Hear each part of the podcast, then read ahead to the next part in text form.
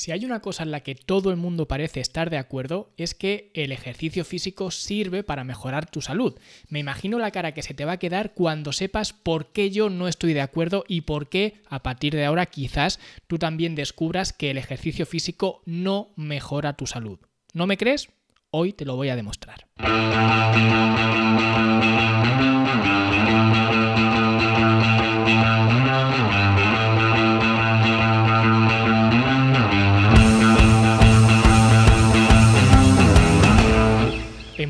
De televisión, de pastas de dientes, de lavavajillas, siempre dan una estadística que al menos a mí me hace mucha gracia. Te dicen 9 de cada 10 dentistas lo recomiendan o 9 de cada 10 marcas de electrodomésticos recomiendan estas pastillas de lavavajillas. Y me hace gracia porque 9 de cada 10 significa que hay uno que no lo recomienda, solo uno un pobrecico que nadie piensa en él, pero también tendrá sus razones para no recomendarlo, ¿no? Bueno, pues en este caso, ese uno de cada diez sería yo con respecto a lo que se dice o lo que dice todo el mundo, o nueve de cada diez, de que el ejercicio físico es bueno para la salud. Y hoy vamos a ver por qué no lo es. Y es que si analizamos al ser humano a nivel biológico, vamos a ver que el ser humano pertenece al reino animal. Esto tampoco es una deducción que sea muy del otro mundo, pero pocas veces nos paramos a pensar en esto, que los seres humanos no somos más que animales organizados en un concepto de sociedad que hemos creado nosotros mismos. En cualquier caso, una de las diferencias que existen entre las particularidades, si queremos verlo así, del reino animal y del reino vegetal es la forma de obtener alimento. Es decir, en el reino vegetal las plantas reciben alimento sin necesidad de desplazarse, ¿vale? Ya sea con la lluvia, con el sol, etc. Sin embargo, los seres humanos, si queremos comer, nos tenemos que desplazar. Y hablo, evidentemente, desde un prisma evolutivo. Ahora llamas a un tío en bici y te trae lo que quieras comer y solamente tienes que levantarte y moverte del sofá a la puerta y ya está. Pero ya me entendéis lo que quiero decir. Por eso, en la antigüedad, la persona que no podía moverse era realmente un lastre y acababa pereciendo, porque para los seres humanos, sin movimiento no hay vida. Si no te mueves, no puedes conseguir comida, con lo cual te mueres y al mismo tiempo tú te conviertes en comida. Y esto hace que técnicamente el movimiento sea el punto más importante para la vida. Y los elementos que producen movimiento son los músculos, lo que significa que si cuidas de los músculos, preservarás el movimiento y preservarás la vida. Al menos esa es la forma en la que lo veo yo y por eso los que ya estéis más acostumbrados a escucharme, soy tan pesado con el tema de los entrenamientos de musculación, porque es la actividad que mejor protege tus músculos y por tanto la que más longevidad potencial te puede dar, por muchos motivos que si queréis lo vemos en otra ocasión. Pero hoy vengo a decirte, partiendo de esta premisa, que el ejercicio físico no mejora tu salud. Y dirás, bueno, esto es una contradicción porque si por un lado me dices que el movimiento es vida, pero por otro lado me dices que el ejercicio no mejora tu salud, una de las dos tiene que estar mal, no pueden ser ambas ciertas, porque claro, si asumimos que el movimiento es vida y que el ejercicio a su vez involucra movimiento, podríamos llegar a pensar que el ejercicio es vida, por tanto el ejercicio es salud. Y es algo que casi todo el mundo da por sentado, y sería así si no fuera por ciertas circunstancias que vamos a ver hoy. Lo primero que tenemos que entender es que los seres humanos somos organismos dinámicos, que continuamente estamos construyendo y destruyendo. Esto, quienes hayáis leído mi libro Cómo optimizar tu metabolismo, ahí lo explico todo con más detalle. Podéis encontrar el libro en Amazon, ¿vale? Sin ningún problema, o vais a fitnesslanube.com barra metabolismo y llegáis ahí directamente. ¿Vale? Y lo que digo en el libro es que el cuerpo humano está constantemente devorándose y reconstruyéndose a sí mismo con cada célula del cuerpo. Y esto es lo que comúnmente se le llama catabolismo y anabolismo, que probablemente os suenen estos términos, más quizás centrados en el tema del gimnasio y demás, pero en realidad no tienen nada que ver, o al menos no es exclusivamente, eh, digamos, eh, paralelo al, al gimnasio, sino que realmente son procesos biológicos. O dicho de forma rápida y no del todo correcta, pero para que se entienda, catabolismo es destruir y anabolismo es construir. Por tanto, el cuerpo está en un equilibrio continuo entre procesos anabólicos y catabólicos. De hecho, el envejecimiento se va produciendo por muchos motivos que generan un mayor catabolismo sin una contrapartida anabólica, es decir, destruyes más de lo que construyes. Y esto lo digo porque realmente si tú quieres mejorar tu salud, tienes que tener muy en cuenta ambos procesos, tanto el catabolismo como el anabolismo. ¿Qué pasa cuando esto no se cumple? Pues que es imposible tener una buena salud. Pero paradójicamente, sí que es posible que esto no se cumpla y poder mantener una buena condición física. Y de nuevo, esto parece una contradicción, pero no lo es. Y os voy a poner el ejemplo de una leyenda clásica, y digo leyenda porque yo no estaba ahí para constatarlo, pero según los escritos había un griego llamado Filipides, que se le conoce por correr la distancia que va de entre Atenas y Esparta en algo menos de dos días o algo así, algo que demuestra una condición física y una resistencia increíbles, quizás sobrehumanas, ¿no? En su momento se podría pensar. Más adelante también hizo otra hazaña, que es quizás por la que más se le conoce, ¿no? Que fue correr la distancia que separaba Maratón de Atenas para anunciar una victoria griega, ¿no? Y cuando llegó a Atenas y proclamó esa victoria, nada más proclamar la victoria, cayó muerto en el acto. Y no es de extrañar que la salud de Filipides estuviera tocada, teniendo en cuenta ya que solamente la distancia de entre Atenas y Esparta equivale a más de 200 kilómetros. Así que imaginaos lo que es correr durante más de 200 kilómetros y no sobre asfalto, no por la M30, sino por terrenos pues eh, bastante pedregosos y demás, ¿no? Entonces no es extraño que esto mermara su salud, pero lo que sí que es extraño es que en lugar de observar esto y considerar este tipo de actividad como algo peligroso e incluso potencialmente mortal, porque se llevó por delante la vida de Filipides, lo que hemos hecho en su lugar ha sido conmemorar a Filipides organizando los clásicos maratones que todos conocemos e incluso unas carreras que se llaman espartalones, ¿no? que supuestamente recorren la misma ruta que hizo Filipides entre Atenas y Esparta y que además se ha celebrado de hecho hace unos escasos días. Y esto lo que nos demuestra es que estar en forma y gozar de una buena salud no es necesariamente lo mismo y que el que más ejercicio físico hace o el que mejor forma física tiene o condición física tiene, no es necesariamente el que mejor salud tiene.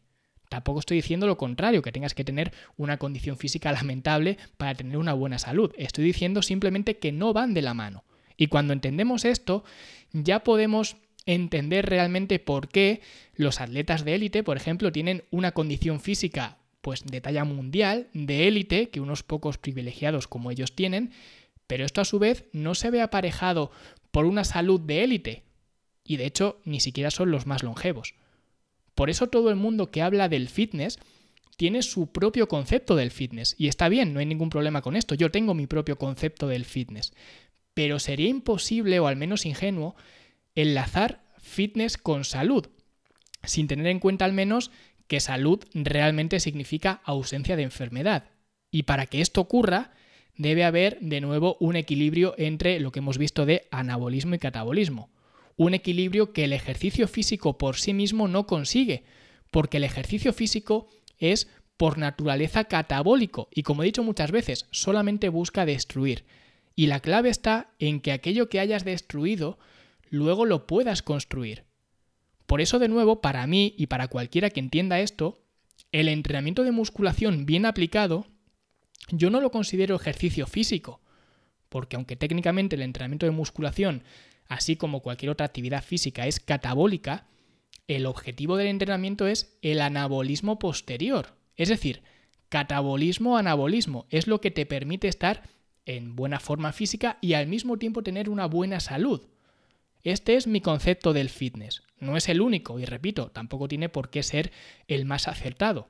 Pero cuando entiendes estos procesos de destrucción y construcción, entiendes que uno no puede vivir sin el otro y que ambos son importantes. Por esto, casi cada semana recibo algún email de alguien pues medio quejándose o al menos cuestionando la validez del test del perfil metabólico. El test del perfil metabólico es un test gratuito que podéis hacer desde fitnesslaNube.com barra perfil, donde en función de tus respuestas, pues obtienes unos resultados. Y hay mucha gente que me escribe, como digo, algo enfadada o desencantada, diciendo que los resultados del test no son acertados porque les ha salido que tienen una mala puntuación, digámoslo así, una baja capacidad de trabajo, y me dicen que eso es imposible, porque hacen CrossFit seis veces por semana, luego juegan una liga local de fútbol, luego se van en bici los fines de semana, salen a correr, no sé qué. Pero lo que no se dan cuenta es que en el fondo me están dando la razón y lo que están demostrando es que el test sí que es bastante preciso. Son unas cuantas preguntas, tampoco esperéis una precisión quirúrgica, pero es bastante descriptivo porque justo esa gente tiene un desequilibrio enorme entre catabolismo y anabolismo. Y eso es lo que en el largo plazo te va a causar una fatiga adrenal, lesiones de sobreuso como tendinitis, artritis, etc. O dicho de otra forma, están en buena condición física, pero están machacando su salud en el proceso. Y eso es lo que no entienden y por lo que critican en este caso al test, porque no entienden que teniendo quizás una muy buena condición física, puedan tener un resultado en el test tan malo y eso es porque un metabolismo optimizado no tiene nada que ver con el ejercicio que practicas, tiene que ver con el equilibrio que mantienes de estos procesos que ya hemos visto de anabolismo y carabolismo en tu estilo de vida.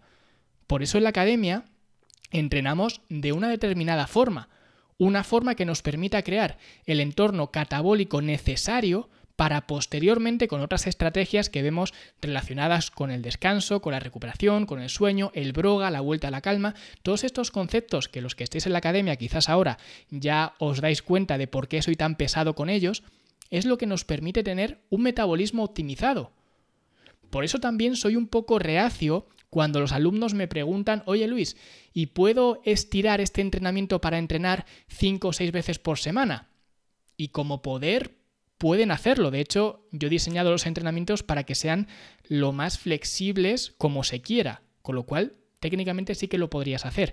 Pero la pregunta es, ¿por qué crees que necesitas tantos días de entrenamiento? O dicho de otra forma, para poder entrenar tantos días es necesario que respaldes ese esfuerzo con más estrategias de recuperación.